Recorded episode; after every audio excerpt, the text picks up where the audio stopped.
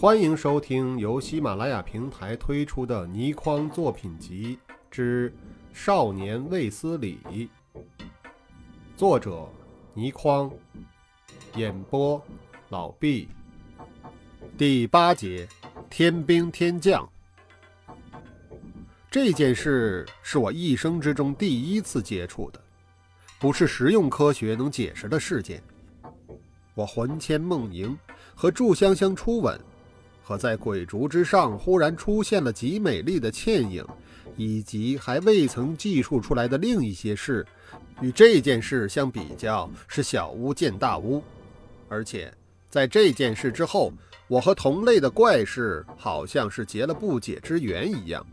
虽说是一有机会就会让我遇上，就算事实和我无关，发生在几万里之外的事也会兜兜转转转到我的身上来。变成是我的事，能遇上那么多的怪事，一来是由于我生来性格好事，对一些不明白的事非要寻根究底不成；二来这件事中得到的一个解释也是原因之一。是什么解释？谁做的解释？请看下去。好了，所谓这件事是在城外开始的，我和邝英豪相处。没有多久，就意气相投地成为好朋友。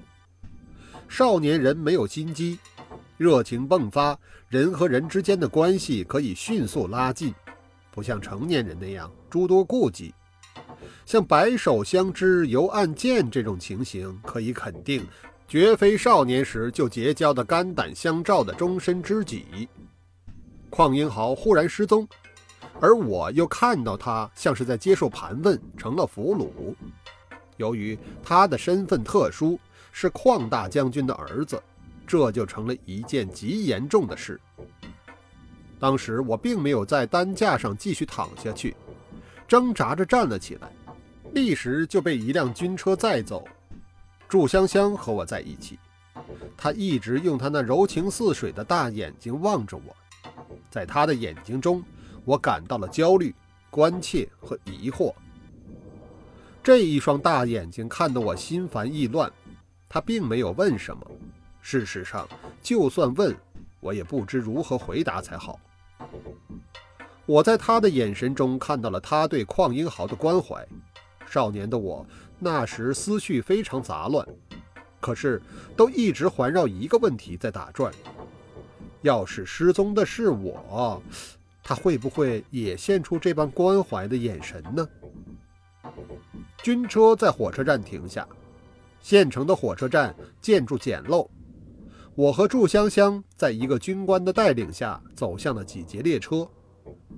那几节列车灯火通明，列车四周全是军人，有的在站岗，有的在奔来奔去，有不少军官骑着摩托车在来回疾驰，声响震耳。列车大约有七八节，我们才一走近，就看到中间的一节之中，车窗打开，一个美妇人探出头来向我们挥手，正是香香的妈。一路前来时，我心中十分不安，而这时一看到香香妈妈，就有一种难以形容的安全感。我连忙挥手，不知道为了什么，心中想的是有她在，天大的事也不成问题。进入了那节车厢，我就吃了一惊，因为那不是普通的车厢，而是邝大将军的临时指挥所。邝将军正站在一幅地图前，有两个军官在向他报告。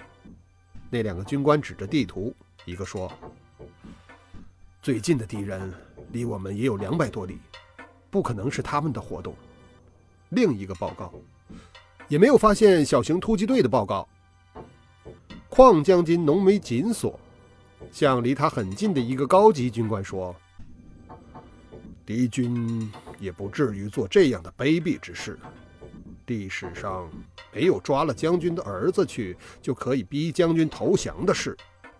我知道他们正在研究邝英豪失踪的事，所以突然叫了一句：‘他不是被人抓去的。’我一开口，人人的视线都投向了我。”车厢中的人可真不少，有五六个高级军官，乡下妈妈、县府的官员，还有我的一个堂叔。那个年轻的堂叔对我最好，这时正做手势要我放心。邝将军望着我说：“好，小朋友，当时你和他在一起，把经过情形说一说，越详细越好。”他一面说，一面向我招手，我就向他走过去。到了他的身前，他的神情虽然焦急，但却尽量和缓地问。刚才你说他不是被人抓走的，那么他是被谁弄走的？在这样的情形下，实在容不得我细想，不容我详细说出我心中的想法，我只好用我当时的知识和想象力做出最简洁的回答。所以我冲口而出：“天兵天将。”这四个字一出口，在车厢之中引起了十分强烈的反应，好几个人齐声说。胡说八道！邝将军眉头皱得更紧，他是一副不以为然的神情。我那堂叔立刻朗声道：“这孩子什么怪事都会做，可就是从来不说谎。”堂叔并不说我不胡说八道，只是说我不说谎。他的意思是，就算我是胡说八道，也必然是我心中必然如此想，才如此说的。这位堂叔知我甚深，可以说是我最早的知己。他比我大不了多少，后来有一些事情发在他的身上，很值得记述。可惜很有点顾虑，只好看以后有没有这个机缘了。祝香香在这儿时低声叫了我一声，我向他望去，也在他那里接受到了鼓励的讯息。邝将军沉声说：“此话怎讲啊？”老实说，以我当时的知识而论，实在不足以支持我有丰富的想象力。想象力不是凭空产生的，而是在知识的基础上产生的。我只是一个有朦朦胧胧的概念，觉得在人的力量之外，另有一种特异的力量存在。至于那是什么力量，我就说不上来了，只好笼统地称之为天兵天将。我这四个字的回答就是根据这样的思路产生的。我和将军对望，心中坦然，并不畏惧，实话回答说：“我说不上来。”这个回答又惹了几下斥责声。我对这些人不问情由就自以为是，十分反感。邝将军的地位都比他们高，可是邝将军的态度就比他们好，所以我一转身。向一个斥责的最大声的官员道：“如果你认为我胡说八道，那么我可以不说，让你来说如何？”那个官员的神情变得难看之极，他以为少年人好欺负，扬起手冲过来想打我。邝将军和我堂叔齐声喝止，我昂然而立，一副鄙夷之色，令他的手扬在半空中放不下来，尴尬无比。这使我感到一阵快意，我转向邝将军，我把事情的经过从头说一遍。邝将军沉声道：“好，呃，请说吧。”于是我把事情从头说了一遍。当我说到了我在黑暗之中看到了邝英豪在一个灰白色的光幕之中时，每个人都现出不解的神情。我反复形容，一个高级军官发出了一下惊呼。将军，这少年形容的情形像是一种十分先进的影像传播技术。这位高级军官曾去过美国弗吉尼亚军事学校，见识广博。他在这样说了之后，又讲了一个英文字，当时怕只有他一个人才懂，而这个英文字，如今三岁孩子一听就懂。这个字就是 television，电视。邝将军想了一下。示意我再说下去。我在讲到唇语部分的时候，又请几个人示范，不发出声音来说话，我都能正确无误地说出他们在说什么。当我说到邝英豪在接受盘问的时候，说得更详细。邝英豪曾提及一个人名王天斌，我也说了出来。绝想不到的是，这个名字一出口，邝将军和香香妈妈。突然的失声惊叫，香香妈妈的神情更是复杂到难以形容。自邝英豪口唇的动作中看出来的这个名字，对我来说一点意义也没有。而且，唇语有一个缺点，就是在涉及专门名词的时候，会有不同的同音字可供选择。我说出了王天斌这个名字，本来坐着的香香妈妈豁然起立。在她美丽的脸庞上有难以形容的复杂感情的显露，在邝将军的一下低呼声中，他问道：“你听清楚了，是哪三个字？”我吸了一口气，把当时看到的邝英豪的口唇动作放慢，而不发出声音来。刹那间，只见邝将军满面怒容，重重一拳打在他身边的桌子上。邝将军不怒而威。这一发怒，车厢之中顿时鸦雀无声。我在这种情形下也好一会儿不敢出声。只见邝将军的神色越来越愤怒，突然拔出腰间的配枪，向天便射，一口气把子弹全都射完。子弹穿过车厢的顶，呼啸而过。他怒吼了一声：“这个杂碎，别落在我的手里！”他说着，竟然望向了香香妈妈，目光凌厉之极。当我一说到这个人的名字时，邝将军和香香妈妈一起有反应，但由于后来邝将军勃然大怒，吸引了所有人的注意，就没有人再去注意香香妈妈了。香香妈妈咬着下唇，泪花乱转，神情又惊又怒，又是委屈。看了就令人知道她的处境十分困苦，同情之心也油然而生。从邝将军的反应来看，他和那个人可能有不共戴天之仇。但令人难明的是，那和香香妈妈有什么关系呢？何以他要用那么凌厉的目光望向香香妈妈？我一见这等情形，立时身形一闪，挡在邝将军和香香妈妈之间。这是我天生的脾性，说的好听是路见不平拔刀相助，说的难听些就是好管闲事。总之，我认为应该做的事，我都会毫不考虑前因后果，立刻去做。我刚一站起，身边就多了一个人，正是祝香香。他也感到邝将军的目光太凌厉，所以挺身而出，保护他的母亲。他不但有行动，而且有话说。可是他说的话，我听了却莫名其妙。他的神情和声音都相当的激动。邝婆婆，我妈妈再也没有见过那个人了。邝将军怒道：“那个杂碎，不是人。”祝香香没有理会，镜子道：“是我，最近知道了他的行踪，设法见过他一次。”香香妈妈在这个时候失声地叫了起来。我再也想不到，如此体态优雅的一个美妇人也会发出那么刺耳的声音。她叫道：“香香，你！”祝香香回头向她的母亲望了一眼：“妈，你别怪我，我没告诉你。”邝将军仍然在盛怒之中：“你见了那个杂碎，可有杀了他吗？”祝香香说：“他一见我就大叫一声，我也想不到他是那个样子，也叫了一声。接着他转身就奔，我也转身就跑，就那么一面，以后再也没有见过了。”这时，祝香香说了和他那个人见过面的经过，我不禁傻了。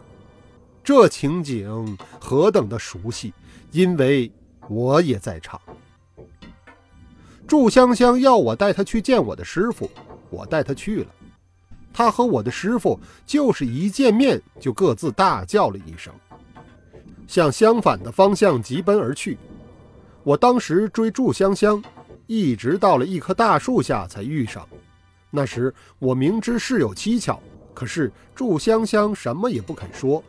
这时再明白不过了，令得邝将军大怒的那个人。除了是我自那天起就失踪的师傅之外，不可能是第二个人。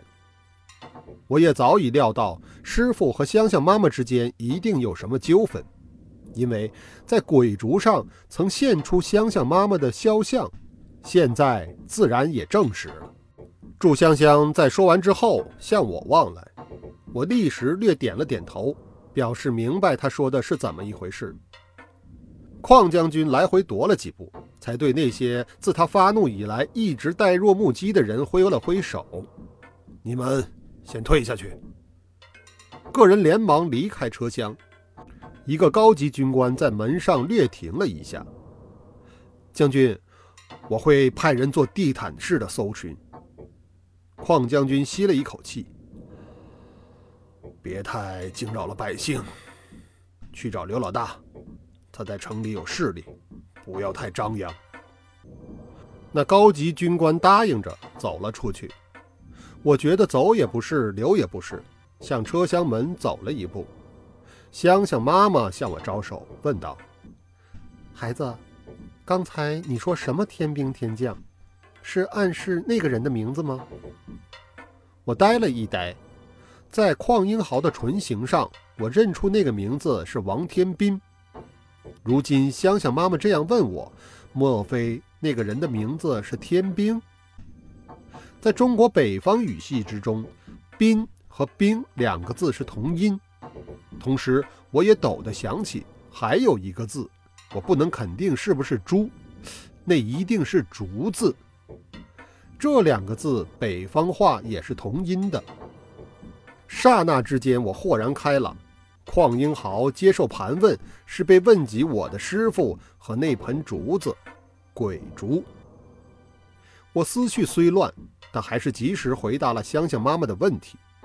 呃，不，我说天兵天将的意思就是天兵天将。香香妈妈喃喃的道：“只是巧合。”她望向了邝将军。英豪失踪一事，应该和他无关。我举起手来，邝将军向我指了一下，让我发言。我说：“和香香见了面就走的那个人是我的授业师傅，我也不知道他的名字，他是怎么来的，只觉他他神秘之极。”说到这里，我胆子一大，向香香妈妈指了一下。我还知道香香妈妈可能是他的梦中情人。这话一出口，香香妈妈俏脸煞白。